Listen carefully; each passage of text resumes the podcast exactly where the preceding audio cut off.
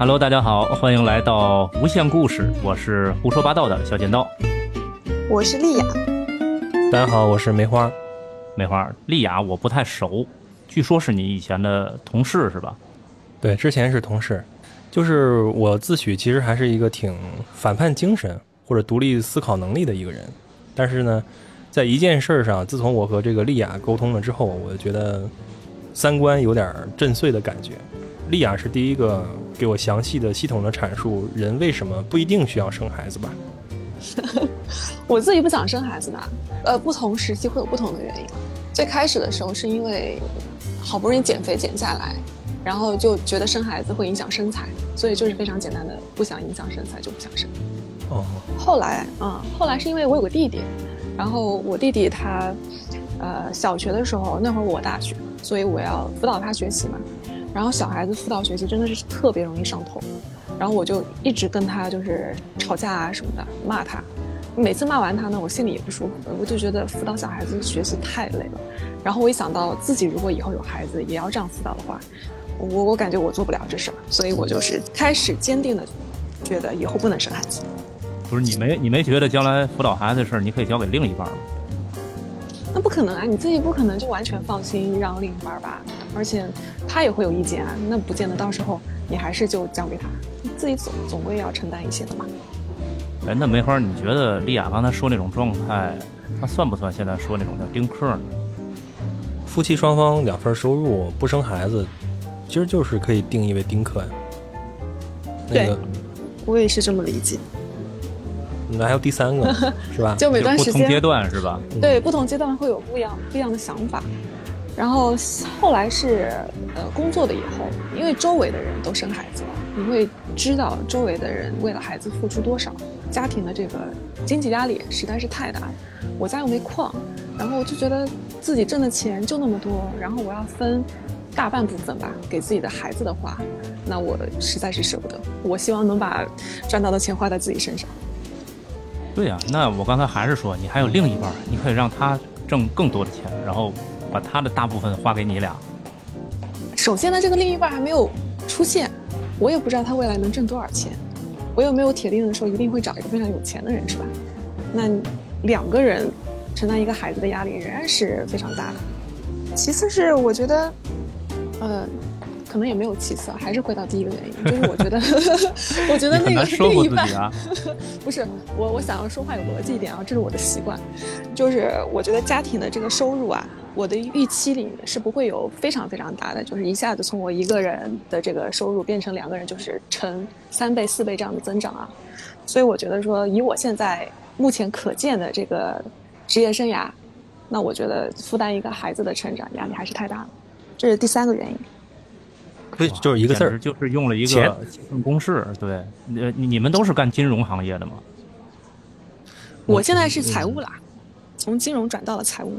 啊，都算一家，但是那个剪刀，你刚才用那个词叫公式啊，我觉得概括的很精准。但是你觉得，难道我们在做人生重大选择的时候不应该有公式吗？你有没有公式？我当时生孩子那阵儿，其实就是觉得到了那个年龄，我可能就应该要个孩子。我特别担心的事儿其实是，嗯，万一我将来想要，我要不了了怎么办？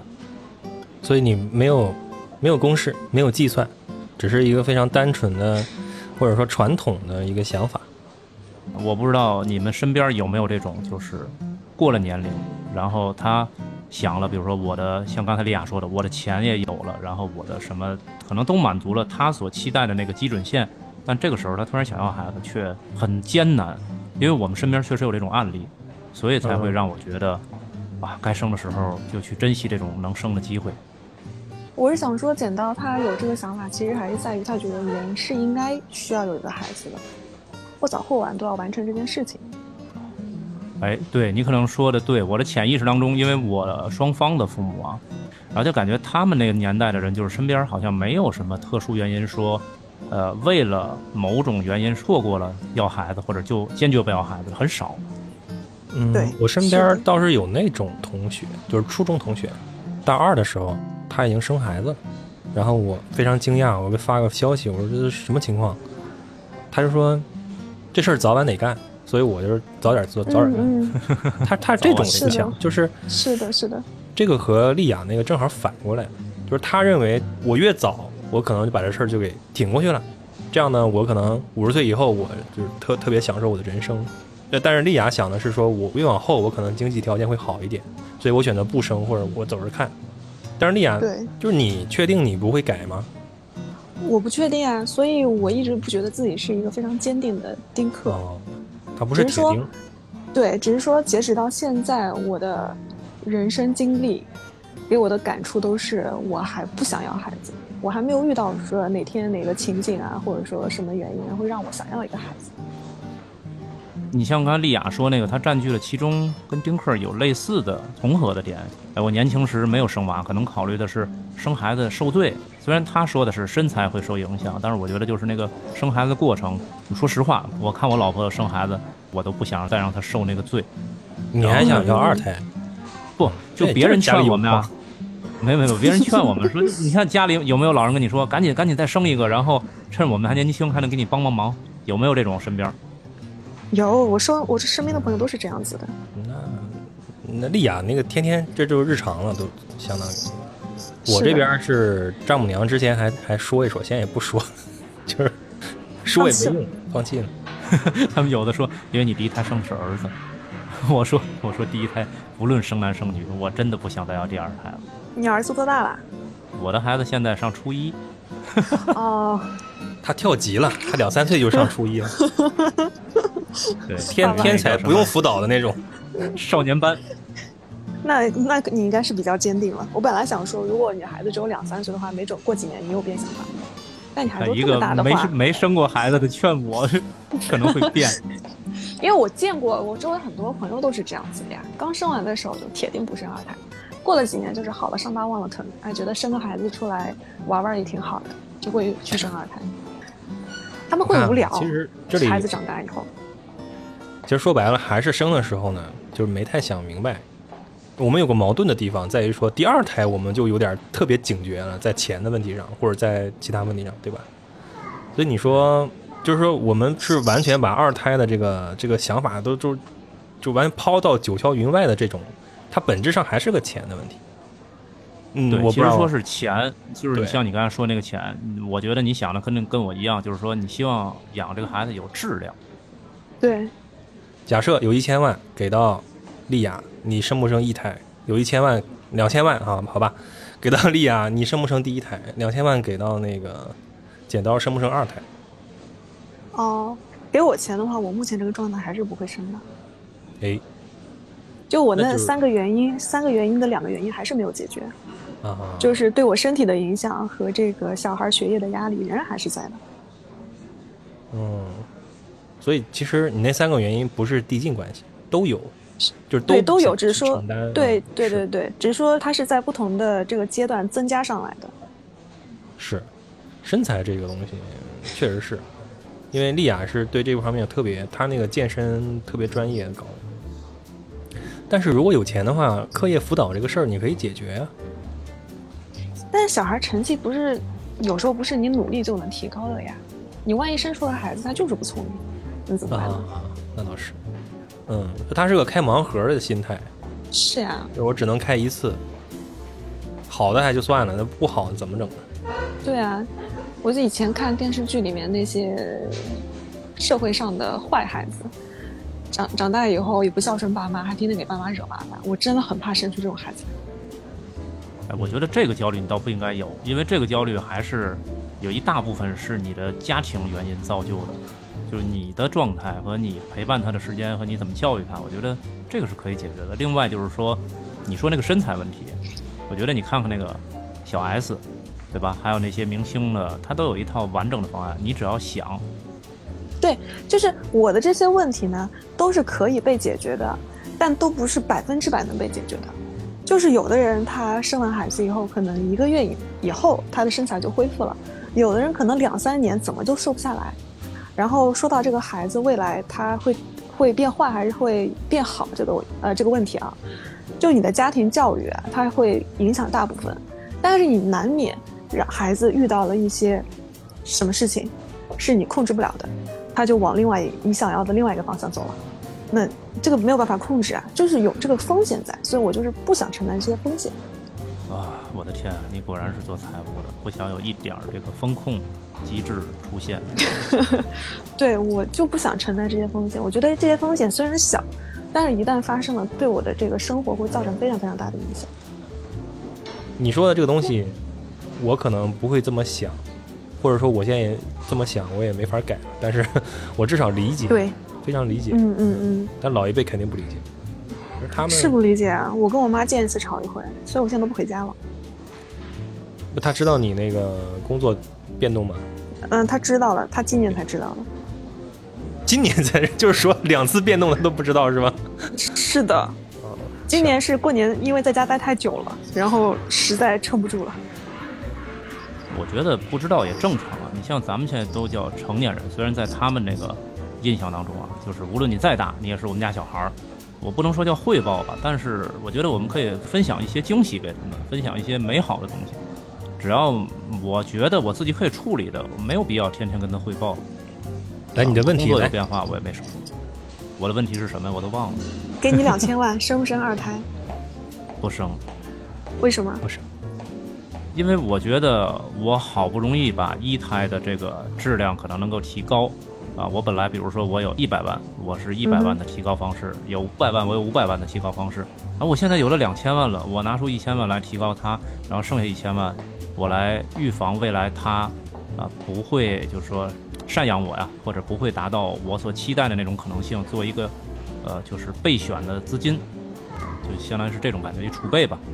我觉得两千万我会这么分配。但如果我再生一个孩子，我跟我们孩子也聊过这个问题，因为我特别担心的就是，当我有两个孩子时，我两个都爱，那我没有办法去分摊这个爱。那以前那是生三四个，那怎么怎么平衡？对啊，我家就有三个呀，我有个姐姐，还有个弟弟。对啊，你看，对你家小时候是不是特不平衡？但是我们家就很平衡啊，就我我我爸妈，我我到现在都不知道我爸妈是不是特别喜欢我们三个中的某一个，因为在我看来，他对我们仨都是一样的。隐藏的比较好。嗯，也可能这么说，也也对你也可以说他可能非常有责任心，所以他不会表现出来。但是反正没有让我们三个有感觉出来，他特别偏好哪一个。他最多对我弟弟会更加关爱一点，那是因为我弟弟他现在比我小十岁嘛，的确是那个才十几来岁，就是我我二十几岁的时候，他才十几岁，是需要大人的关怀的。其他方面我没有觉得说他们有什么不公平的地方。哎，捡到你但是过去？我是啊，但是过去你看跟现在最大的区别是什么？就像丽亚刚才说，给他造成不生孩子的阴影的第一项就是，他因为带他弟弟学习，所以他觉得哎，培养一个孩子特别累，对吧？然后嗯，这个是的。很焦虑。那你觉得这不就是因为你让老大产生焦虑，就是因为你有三个孩子？不然的话，他可能丽亚在照顾他弟弟那个年龄，可能就是在大学里正在谈情说爱，正在规划自己小家庭和要生孩子这种。但是这样啊，就是我曾经因为我我也是独生子女啊，但是我因为独生子女这个身份哈，被被 diss 过，就是很多啊我理解说，你看你这件事儿为什么你还处理的不够成熟，或者你性格为什么这样？因为你是独生子女。呃，当然说我这个人肯定不是嘛，他就会说，你看我在小的时候跟我这个兄弟姐妹相处的过程当中，什么叫竞争啊，什么谦让或者配合，他会锻炼你这方面能力。所以那个丽亚，你觉得你被锻炼了吗？我没有感觉，他被锻造了，就你 没有没见着好处是吧？就我们家的那个兄弟姐妹之间的关系不算特别和谐，但也不差。我觉得我可能性格的塑造还是在自己去转变的过程，就是没有不会因为他们两个呃而有了什么变化。除了那个不生孩子啊，是被我弟弟给影响的，那个学业上的压力真的是 切切实实让我看到了。所以我现在周围很多朋友，他们在跟我抱怨说小孩子的那个呃学业有多么多么的重，他们每天都得回去看着小孩子，我都是有深刻的理解的。昨天我女儿，我但我不知道小孩四岁的时候音准是不是都已经固定了。反正我女儿给我唱首歌，我就说你以后就断了这个唱歌这个念想。我说你这个音准哇，你太恶毒了，我天！我的意思就是说，不要大家都往学业上去钻。就如果你行就行，不行趁早就改改道，因为学业这个道现在太拥挤了。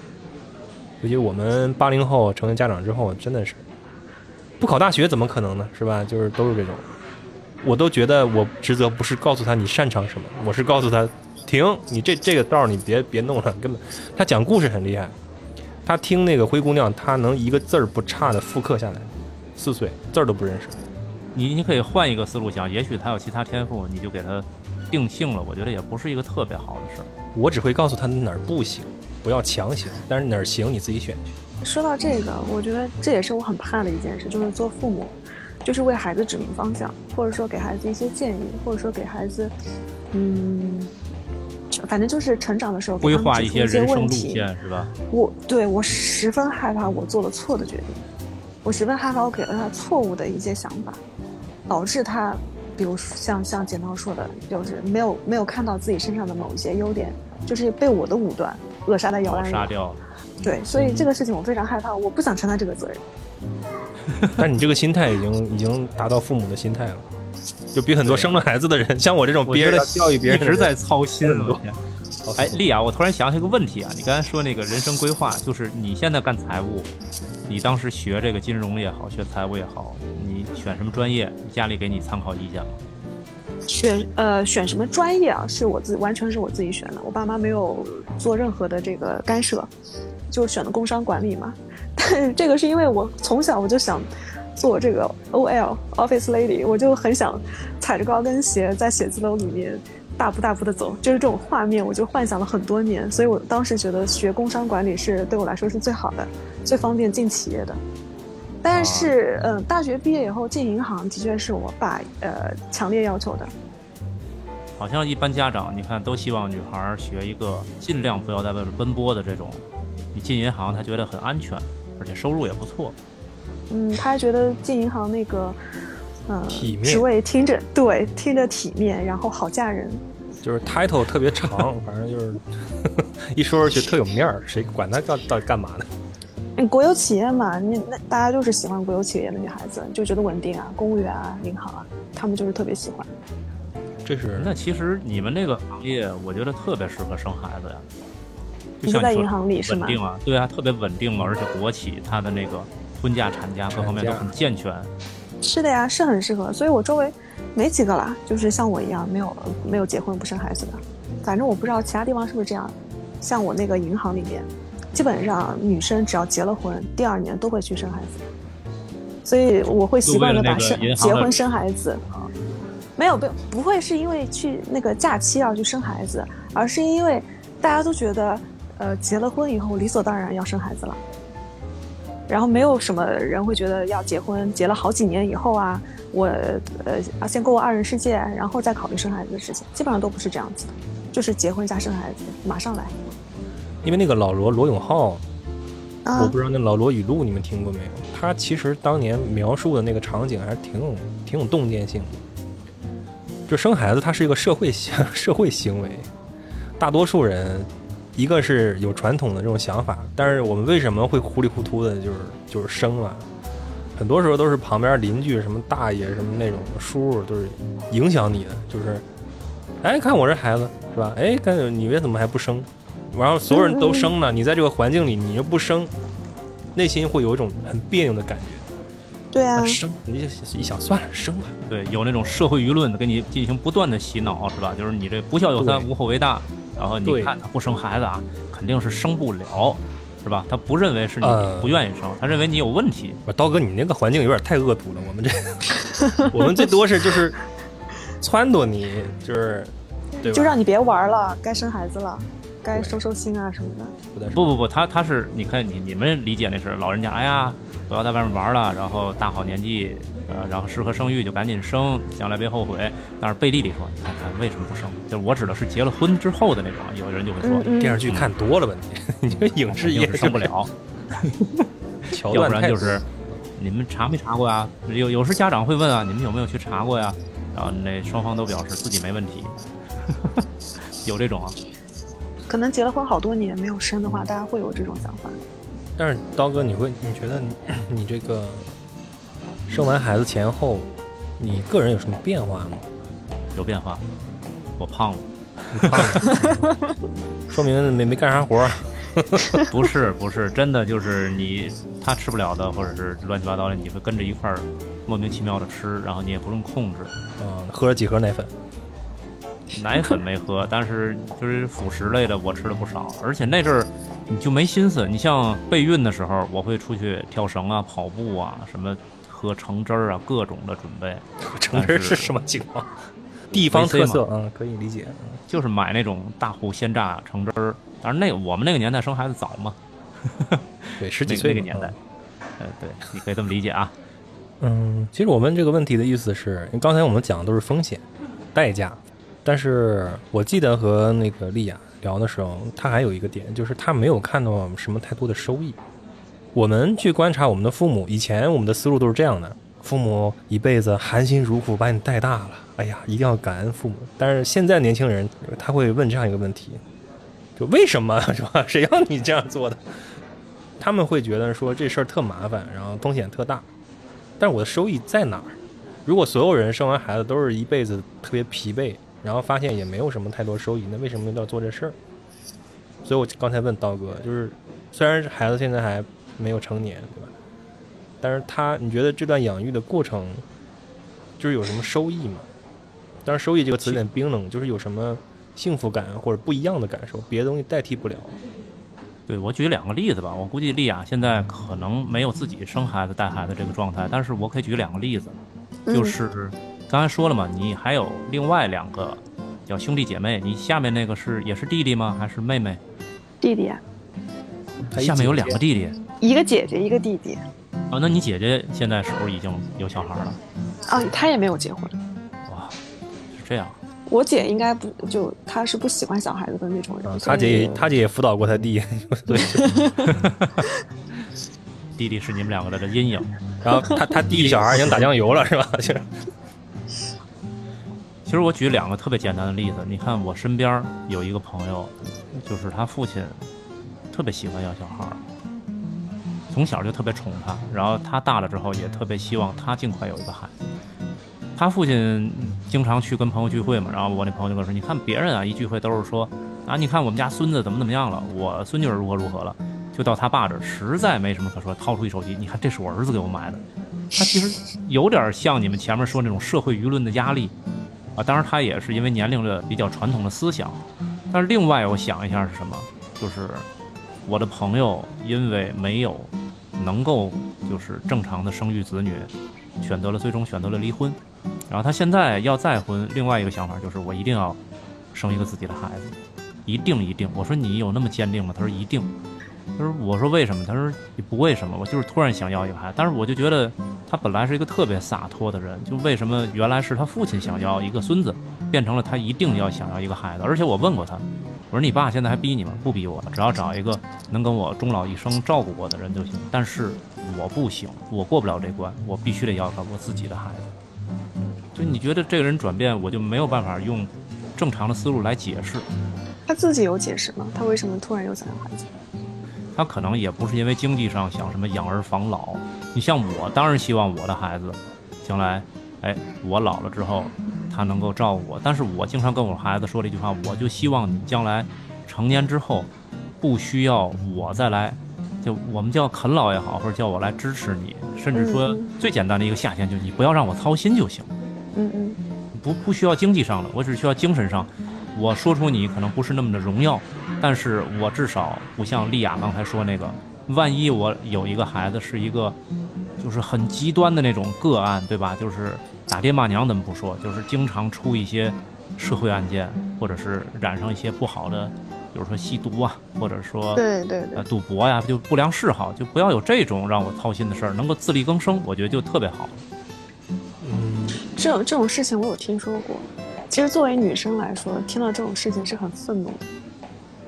就是他可能跟他老婆原来约好，我们一起丁克，我们都不想要孩子。然后结婚若干年以后，可能老婆年纪比较大了，然后生不了了，他又突然想要孩子，到最后就变成了两人离婚。这事情我可能还听过不止一次两次的。哎，所以听上去都是这个男性怎么？到了后来都守不住了。没有，我刚才跟你说要举两个例子嘛，第二个例子就是从女方来说，嗯就是还有一个亲戚啊，只能说亲戚了，就是远一点儿。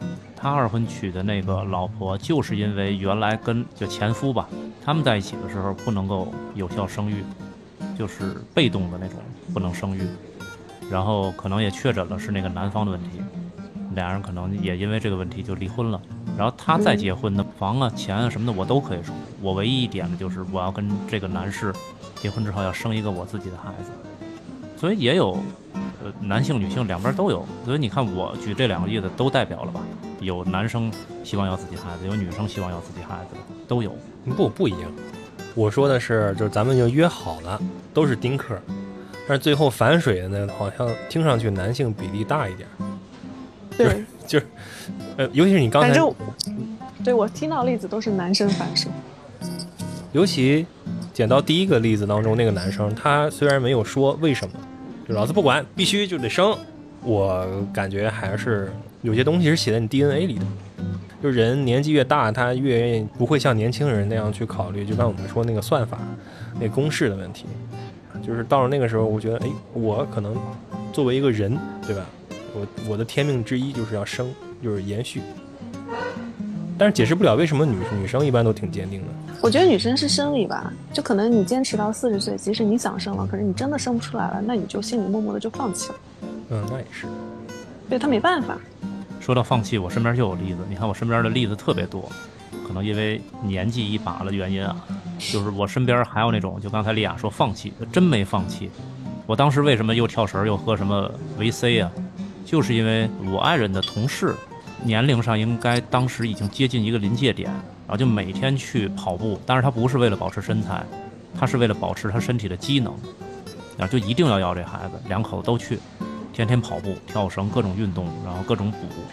因为他的第一胎好像怀完之后，因为身体的问题没有保住，就为了这个第二胎的稳定性，他付出了大量的准备，参加某一个运动会之前的备赛的状态。当然很幸运啊，最后是生了一个小女孩儿，所以他们付出了很多，本身年龄就大，然后又在那种状态下，所以其实人都是会变的，或者说有变的可能性。嗯，但是这个丽亚现在反正没想好，慢慢想着是吧？但是有我觉得我有我有一个可能会变了，就是我一直在想，如果未来我的另一半真的真的非常非常喜欢孩子，然后我又非常非常爱他，我真的有可能是会会为了他而生孩子的。但至少那会儿我是清楚的知道我是为什么生孩子的。嗯我目前非常坚定的不生孩子，就是我没有找到要生孩子的理由。这个事情还是要想清楚的。如果丽雅一直不生，那丽雅是不是应该掏点税，你给我和那个剪刀补偿一下？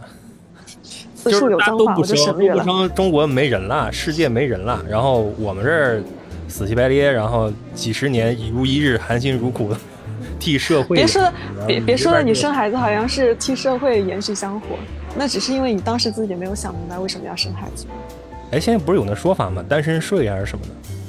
单身那对于要上税。对于我们这种单身呃什么单身税啊、不生孩子、丁克税啊，反正对于我来说都是此处有脏话。所以你不认为你是侵占了我们的 社会资源？我当然不这么认为了，你也没觉得生孩子是光荣的，是吧？就是生孩子只是为了自己的家庭啊，怎么能就是你非要放大说是为了这个社会而怎么怎么样？嗯，那我但我努力那我努力工作不也是为社会做贡献吗？我交了税呢，我是自己交了养老金的好吧？我没有不交钱。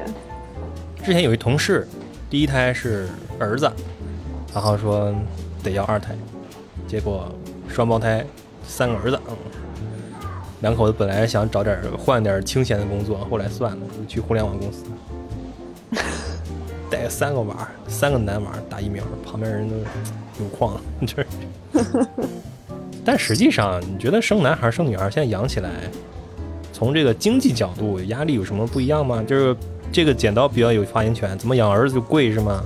会有这种吗？哎，我发现你俩干干什么都是都是从钱上出发。你看那个，倒不像你说的养男生贵。其实我觉得养孩子花多少钱的问题，完全在于你想对他投入多少，你想把他培养成什么样，无所谓男女。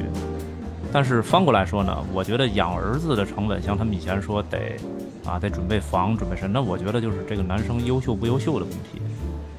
如果我的孩子啊从外形上、从学历上、从各方面都很优秀，我觉得他完全没有必要去追着一个人说我要捧着房子、捧着车子去去怎么样去追求一个人，完全可以被追嘛。但是他要是达不到那个外形和优秀呢？我觉得外形应该还行，就外形你是有自信的，是吧？嗯，反正以我一个旁观者的角度，我觉得几十年以后啊，这个房子还真的是不是那么重要，还不一定嘛。咱们就所以我就是我就骗自己啊，不要买房，就是坚决不买房。我就是觉得现在养孩子的成本，我倒不是说在意的是那个，嗯，他未来要给他，不管是做陪嫁还是说买房子为了娶媳妇儿啊这种的，我主要是在意的他成长过程中，因为周边的孩子啊用的都是好的，然后投入的都是高的，那你身处其中，你很难，你很难不跟上他们。就你原来可能很坚定了，但你当你周围的人都花一两万、两三万去给孩子上各种补习班，就是培养兴趣爱好的那种，然后给他买各种比较好的衣服啊、零食啊，或者各种什么东西啊，你很难就是就是不被影响啊，你肯定还是会呃花钱去追上他们啊，你不想让孩子就是落下嘛。好时光穿越一下，回到我当时生孩子的时候，生出来之后，然后医生一说来，男孩儿，然后你知道就那种不溢于言表的那种状态，你知道我当时心里特别高兴。嗯，医生都为你高兴是吧？就是生了个男孩儿。医生我没看见，但是我能感觉到，首先我内心特别高兴，然后你回头再看我父母，哦哦哦，啊明白。我父母已经开始扭秧歌儿。我就特别想要女孩儿，然后那医生跟我讲 it's a girl，我就特别高兴。但是我身边没有人跳舞哈，我就是说在印度那个空旷的医院里，我就特别好，我特别担心生一男孩儿出来，我就喜欢小女孩。嗯，然后我周围的人也是，都是喜欢女孩子。啊都喜欢女孩，然后我老婆也是特别喜欢女孩儿，说要生个小女孩多好啊，我可以给她啊编辫子，然后买各种漂亮的衣服，然后怎么穿搭，我不是那个原因，我就觉得小女孩特别灵，至少同等岁数小女孩比那个小男孩灵多了。小男孩就傻了吧唧的，对啊，男孩发育晚啊，反正就是看起来很灵光，我就喜欢那种小女孩的灵光感。然后小男孩一闹，就是我脑袋嗡嗡的。我今天出去吃个面，然后后边一大堆公共场合那种跑票闹那种小男孩，脑子嗡嗡的。我面没吃完我走，就是我我也特别不能忍受家长不去约束孩子在公共场合，每次见到，这种对对对，我也是。讨厌。特别受不了，就是那些家长，就是其实怪的就是那些家长啊，他们不去管自己的孩子。对，人家就是一脸就是小孩就这样啊，怎么着不服啊？你瞅啥？就这种。反正在人在沈阳，哎对对咱也不敢不敢怎么样，是吧？这东北人，我就瞅你了，瞅你家孩子长得帅，嗯，不好使，面就糊我脸上，到时候。但是我特别不能理解，就是为什么叫生男孩就那么重要？这是一种什么传续香火的意思是吗？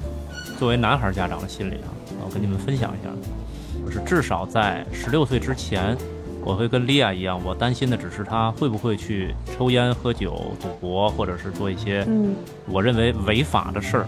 但是从嗯另外一个角度讲呢，你比如说早恋啊什么这事儿，我从来不担心。嗯，因因为是男为我觉得孩子是吗？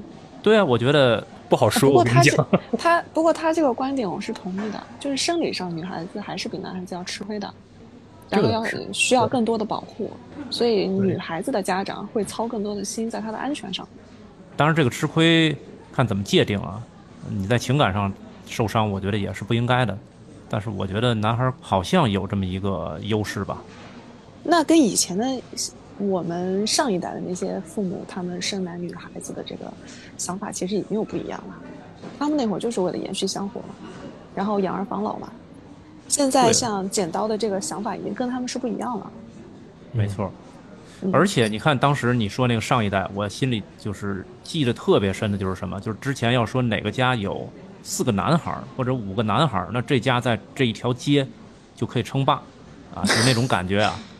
就是你家五个闺女，我家五个男孩儿，真要是发生口角了或者怎么样，他从气势上就感觉哇，我肯定就一干嘛就是没家无虎。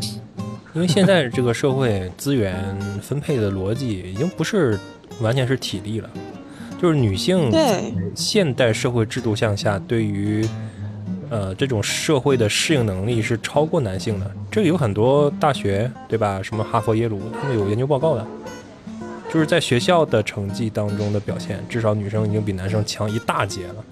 然后在社会当中，咱们就说商业或者影视，这个女性至少是不弱于男性的。对对，所以养儿防老这个根本就没有任何意义，在现在这个社会。对，现现在这个这个概念已经行不通了嘛，所以大家再想生儿子，可能大多数就像剪刀那样子想的。不不不，我我生的时候没这么想过，因为因为这个事儿想要我没法决定。可能想要男孩就是心里想法。你知道问这个问题的时候，一般都说老婆都会问你，哎，你你觉得生男孩好生生女孩好？一开始你会想，嗯，男孩如何如何，女孩如何，但是到后面快生的时候，你总会想的一个问题就是，只要健康就好。啊，对对对，那肯定嘛。嗯，你去做产检的时候有没有紧张？我觉得多少都会紧张一点，是吧？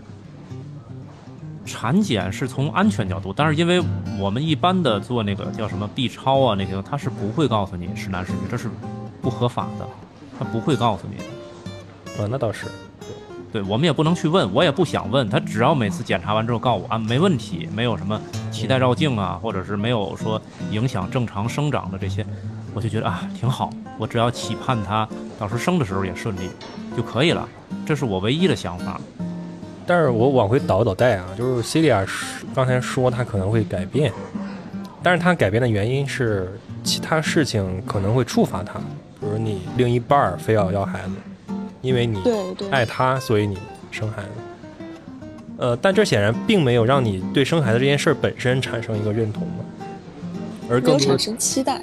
但是你不觉得说，比如说我们有很多养成类游戏，我们这个恰，我们这个比喻不太恰当哈，比如你养一个宠物这种，你帮助它去成长，然后你也感受到一种快乐、幸福、成就感这种的，呃，就我现在是肯定想象不到这些东西嘛，所以你们自己觉得有吗？在养孩子这么多年，有给你们带来快乐吗？因为我刚跟家里人就是团聚嘛，那团聚这段时间体现还是比较明显的，就是之前没没有什么感受，但是最近我就发现，从孩子身上你其实能得到很多东西。嗯嗯，这个东西很难用语言表达，但是如果非要说的话，就是第一点，他能够给你一种特别童真的那抽离感，因为作为成年人，你面对的是成人世界嘛，你用的是逻辑、是公式、是规矩，但是在孩子眼里，这些东西都没有，所以有的时候你跟他说话的时候，他童言无忌，或者出一些笑话，会冲淡你这种焦虑感，至少对我个人是这样。呃，会有一种温度的传递，就是告诉你哦，那些东西没有那么重要，那些规则也都是人创造出来的。这个社会其实，呃，没有那么严肃。我觉得这种感觉就是很多老一辈儿的人会说，我们需要一个孩子来闹腾一下。嗯，我觉得他们要的是这个，而我也在逐步的感觉到这个东西挺奇妙的。它和你去看了一本书，这本书告诉你，人要放松，人人不要那么认真，它不一样。就是因为你所面对的孩子，他是一个白纸嘛，就纯纯粹一张白纸，所以你在面对一个白纸的时候，你的很多怎么讲防备呀、或者那种框架，对吧？那种焦虑，就很自然就屏蔽掉。没，对，而且它是不断变的。你每次给它一个信号，它可能给你返回来的都是随机性的东西，它并不是个像你说玩游戏，我知道这个攻略是什么，然后这条线它所有的这些反射都是在我按你说的话叫在计算之内，按你们说的就在计划之中的那种，没有，它有一切可能性。